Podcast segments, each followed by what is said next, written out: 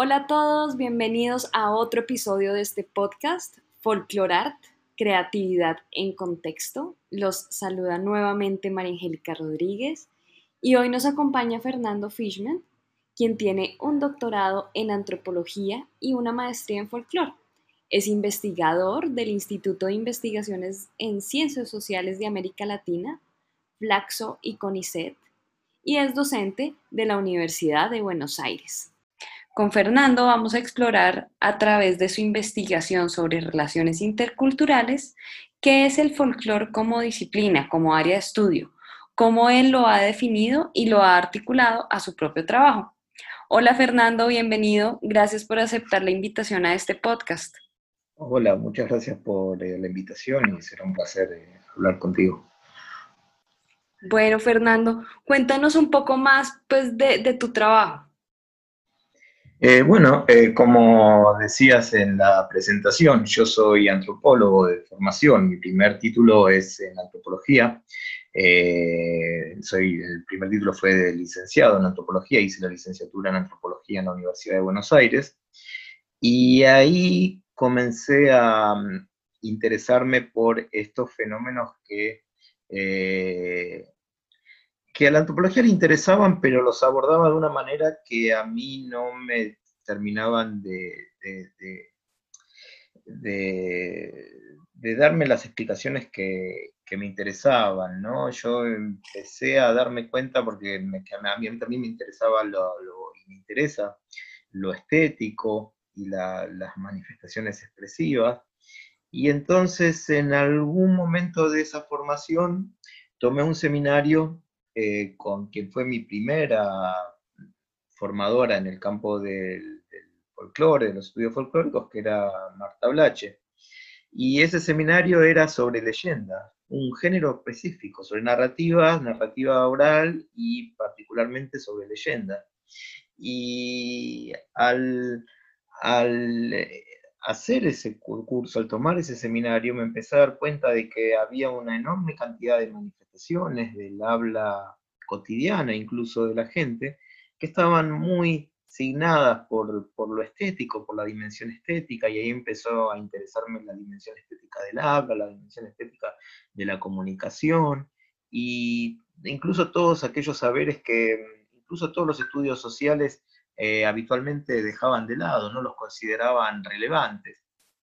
Eh, y entonces eh, fue ahí que tomé la decisión, impulsado por ella también, de ver dónde se podía seguir ahondando, de dónde se podía seguir estudiando estas cuestiones desde un punto de vista teórico complejo, ¿no? Que, digamos, para eh, poder, por un lado, dar cuenta de las problemáticas sociales que me, interesaban, pero también eh, tomando en cuenta lo expresivo, lo estético, la elaboración estética de,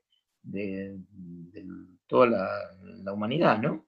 Y ahí fue que fui a hacer una, esa maestría en, lo que en aquel momento se denominaba Folklore Institute en la Universidad de Indiana, y eh, posteriormente hice mi, doctorado, que también fue en antropología, pero ya con una orientación y con una dirección de un eh, especialista en folclore. Eh, y ese ha sido mi, trayecto y ese lo, eso es lo que sigo haciendo hasta, hasta el día de hoy, ¿no? y abarcando una enorme cantidad de, de cuestiones sociales, que es básicamente lo que a mí particularmente me, interesa, ¿no? Y lo que, lo que, lo que pude ver al, hacer una formación en estudios folclóricos, ¿no? Eh, ver eh, de qué forma eh, toda una metodología que los estudios folclóricos han desarrollado durante, podríamos decir, casi 200 años, daba la posibilidad de, para interpretar y para conocer fenómenos socioculturales de, de la actualidad. Eh, eso es un breve resumen de, esa formación y de cómo, cómo empecé a acercarme a los estudios folclóricos y cómo al día de hoy, y si querés después te puedo explicar, te puedo contar un poco algunas investigaciones que he realizado desde esta misma perspectiva, ¿no? De los estudios folclóricos. Dale, Fernando, me parece muy interesante lo que compartes porque me veo bastante reflejada en, en, algo de lo que tú comentas y es como ese interés en lo estético y, y, como en lo expresivo, que yo pues también como antropóloga, que es mi pregrado, pues también tenía esa, esa necesidad y esa búsqueda y por eso también terminé haciendo eh, la maestría en folclore. Eh, y, lo que tú también estás resaltando ahí como, pues como todo ese desarrollo de una metodología que, que nos brinda eh, el folclore para, pues para investigar, estudiar y, e inclusive en mi caso, pues eh, trabajar desde el sector público todos los temas sociales y culturales. Em, Exactamente, viste que el folclore a mí, me, yo siempre digo, bueno, ¿por qué estoy en el campo del folclore, de la folclorología? Porque a mí me interesa lo social, pero también me interesa lo estético. Yo podría haber estudiado antropología, podría haber estudiado también letras, eh, arte, una, una serie de cuestiones, ¿no? Y el folclore permite acercar todos esos campos, ¿no? que más que un campo interdisciplinario es un campo transdisciplinario, ¿no? Donde todo eso se intersecta se cruza. Y eso para mí es muy, muy valioso, ¿no? Y es algo que, Mm, que, fui conociendo y que fui desarrollando y que me interesa seguir promoviendo, ¿no? Como, como, como, campo. Ah, interesante cómo lo defines como un campo transdisciplinario, eh, donde confluyen diferentes campos con una eh, mirada preponderante de lo expresivo, bueno, de la expresividad humana. Ahora, adentrándonos a tu investigación sobre relaciones interculturales, ¿por qué te interesaste en ese tema? Cuéntanos de qué se trata. Bueno, te cuento, Argentina es un país que ahí sí nos tenemos que situar en la, realidad argentina, pero puede ser válido para Colombia también, ¿no? Eso, cada, todas las problemáticas socioculturales eh, están muy enraizadas en las historias nacionales también, ¿no? Pero también tienen vinculaciones. El caso de Argentina es un país que históricamente se constituyó, construyó una narrativa de sí mismo, ¿no? Como de un país eh, especialmente a partir de, fines del siglo XIX, ¿no? Como un país puramente europeo, ¿no? Donde básicamente lo único que a Argentina le, parece como que la historia argentina, la población de la Argentina comienza con las migraciones de europeas, que ciertamente fueron muchas, ¿no? Un componente eh, bastante importante de la, de la población argentina eh, tiene origen europeo. Pero eso implicaba también, o implicó, por un lado, invisibilizar a los otros componentes de la población que son anteriores a esta llegada europea, ¿no? las poblaciones indígenas, de origen indígena, o eh, también a los afrodescendientes, ¿no? Una de las, eh, o sea, hay como ciertos eh, relatos, ¿no? Que justamente también desde nosotros, desde nuestra perspectiva folclórica, nosotros los podemos detectar y trabajar para deconstruir, ¿no? Que son narradoras, narrativas que son como bastante obturadoras, ¿no? Eh, tipo en la Argentina, bueno, los argentinos descendemos de los barcos, o la Argentina no, no, no, hay, no, hay población afro en Argentina. Bueno, cuestiones que se han establecido hegemónicamente hay, con las que hay que lidiar y que desde nuestra perspectiva mostrar, por un lado, visibilizar todos estos componentes de la población que han estado negados, que han sido negados de, la, de, la, de, la, historia argentina. Y, pero también, pero también eh, ver y poner en valor de alguna manera cuáles han sido efectivamente las, las contribuciones de, la, de las distintas migraciones. ¿no?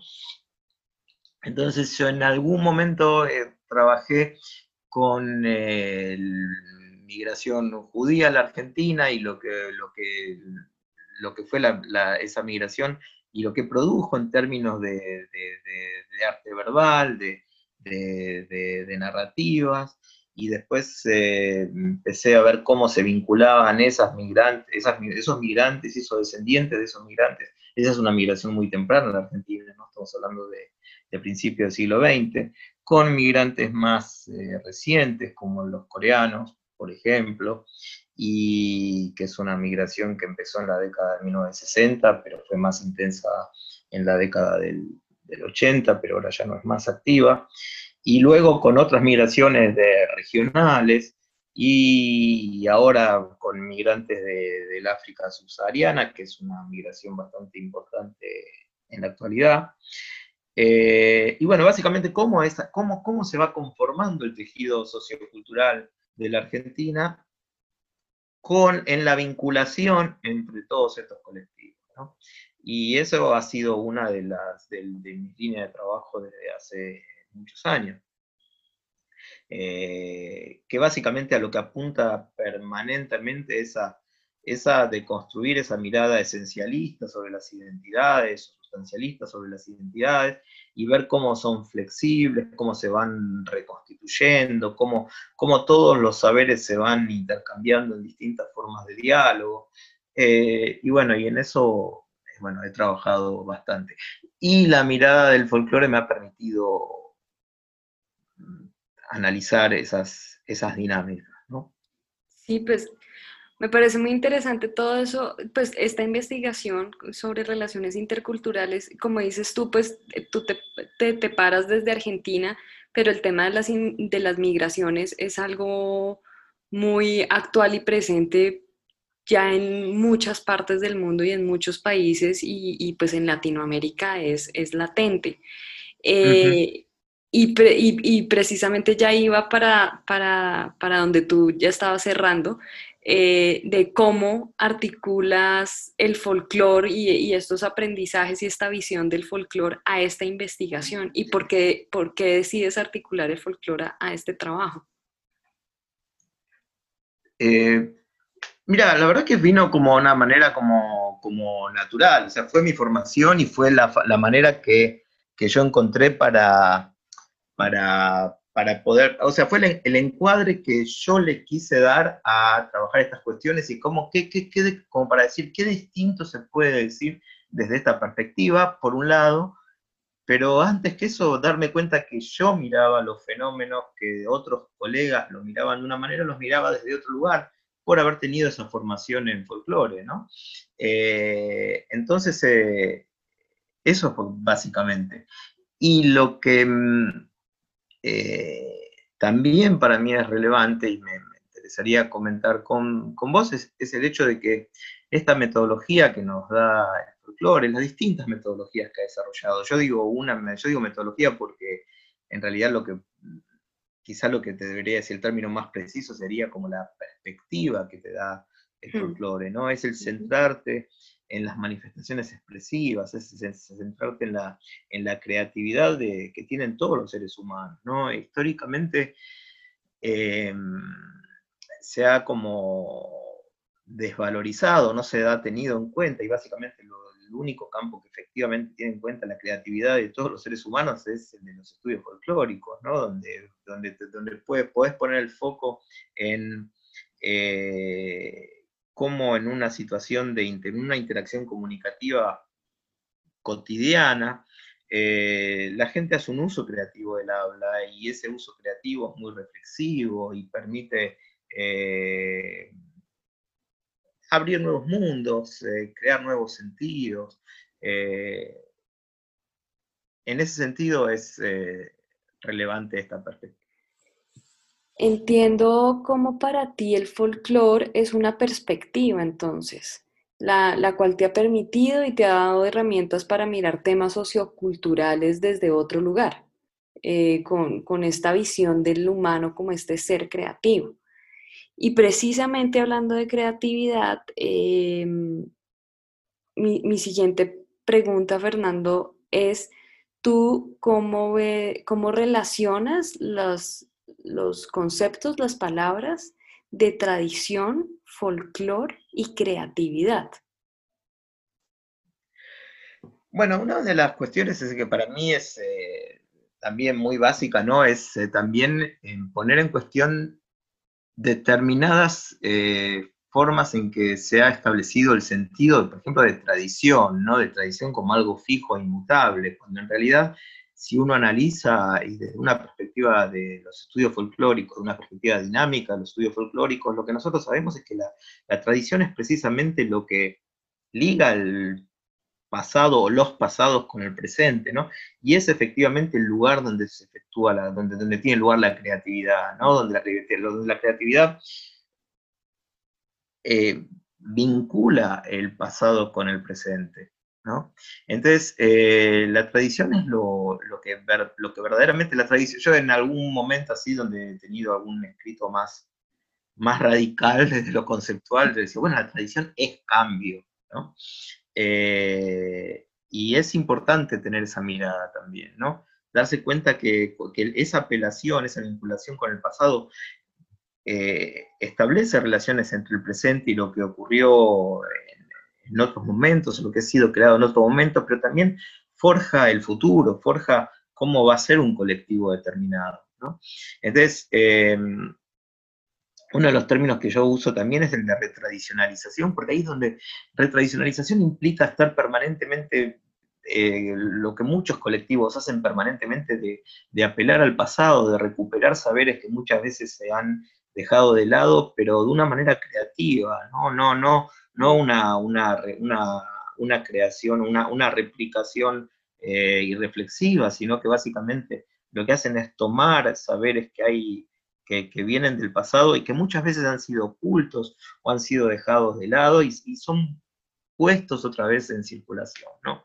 Y para darles un nuevo sentido, ¿no? Entonces, en ese sentido, para mí es importante la, tradición, ¿no? Es, esa, es, es recuperar saberes que vienen de algún otro lugar, no necesariamente incluso con una ligazón genealógica con uno, porque eso nos volvería a poner en un lugar sustancialista, sino qué saberes que se pueden valorar y que se pueden recuperar del pasado que han sido dejados de lado por imposiciones, por dominación, por muchas razones, se pueden recuperar y son recuperados muchas veces para volver a ponerlos en circulación y para volver a decir cosas nuevas, ¿no? Siempre recuperando eh, saberes anteriores.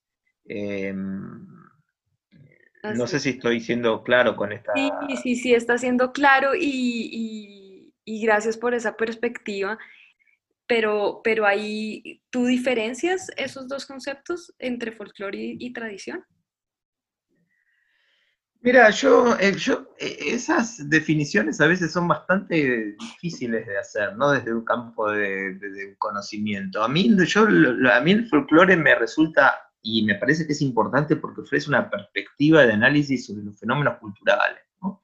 Y cuando uno analiza los fenómenos culturales, uno va a ver que tradición hay siempre, porque siempre de alguna manera no, no, no, no se crea de ex nihilo, no se crea de la nada, siempre hay una, hay, hay algo que se retoma del pasado, de algún pasado, ¿no? El tema es que a veces se tiene conciencia de eso y a veces no, a veces se lo hace de una manera eh, con alguna finalidad específica, una finalidad a veces política, y otras veces es hay saberes que se transmiten y no está demasiado claro, y también es una de las, de las tareas de, nosotros investigadores, ¿no? Ver cómo es que se establecen esos, esos lazos y esas vinculaciones con el pasado.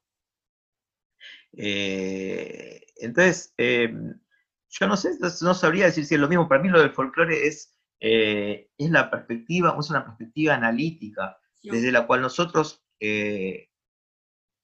analizamos todo lo que responde a la creatividad humana. ¿no? Y particularmente, desde la, una de las cuestiones, una de las cuestiones más valiosas que tiene también eh, la folclorología o los estudios folclóricos, es poner el foco en manifestaciones que habitualmente son dejados de lado por eh, visiones hegemónicas, por determinadas concepciones cerca de la cultura, ¿no? Entonces nosotros le damos valor y podemos eh, encontrar valor en manifestaciones que habitualmente son, son dejadas de lado por esa, por ejemplo, en el caso de lo literario, por literatura canónica, ¿no? Y entonces empezar a, ver cómo el habla cotidiana puede eh, manifestar mucha creatividad y cómo eh, determinados sectores que no son considerados productores de, de, bienes culturales valiosos, efectivamente lo son. Lo que pasa que lo que hay son distintos criterios de valoración.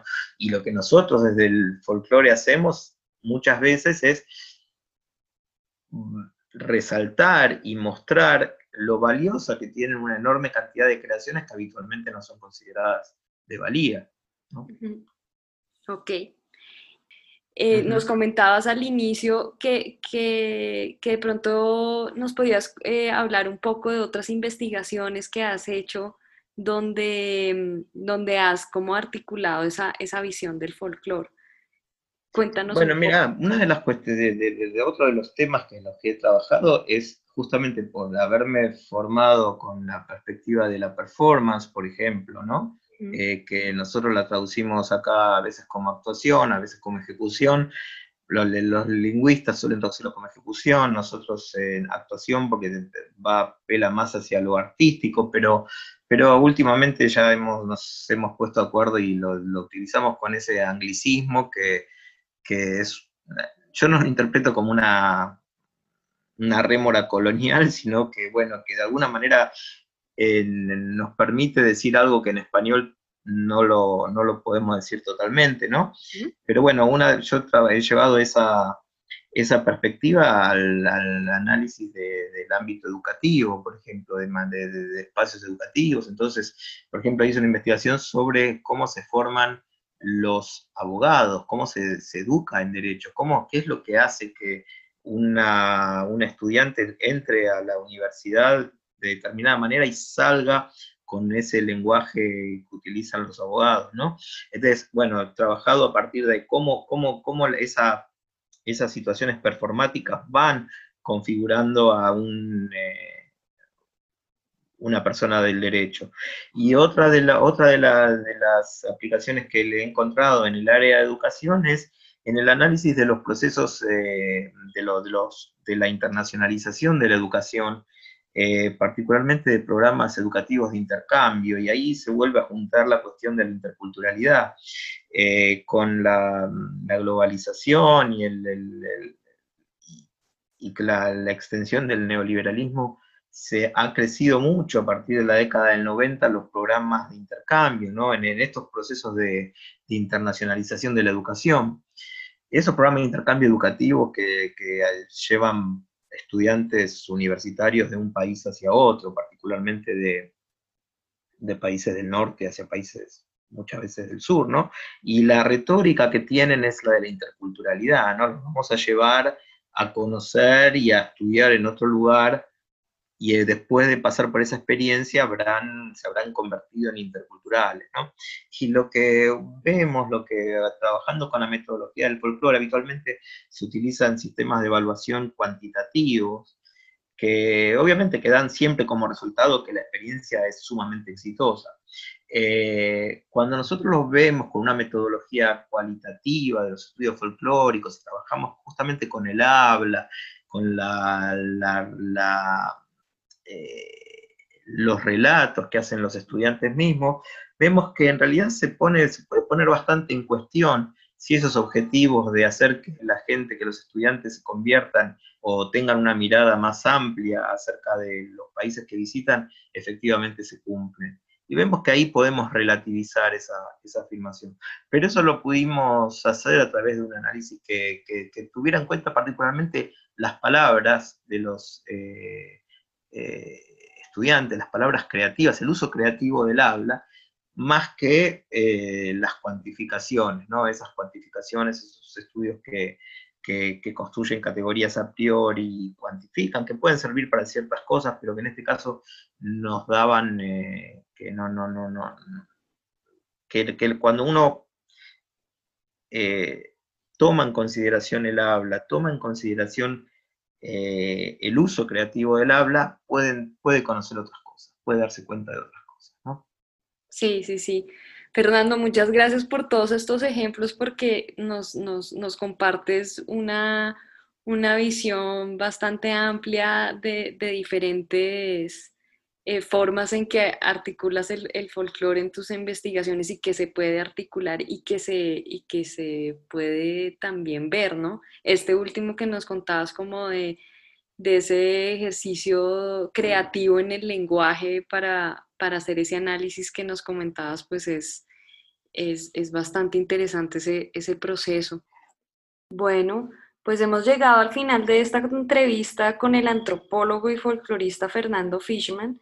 Gracias, Fernando, por compartir con nosotros en este espacio, por eh, compartir tus conocimientos, tus experiencias, tus investigaciones eh, conmigo y con los oyentes. muchas gracias a vos por, permitirme comunicarme con tus oyentes, por permitirme seguir contando que, de qué se trata esto de los estudios folclóricos y bueno, y ojalá que, despertar, mi, interés particularmente es justamente eso, despertar eh, interés por conocer eh, este campo y porque se siga utilizando, ¿no? siga, siga siendo parte de, de las investigaciones socioculturales.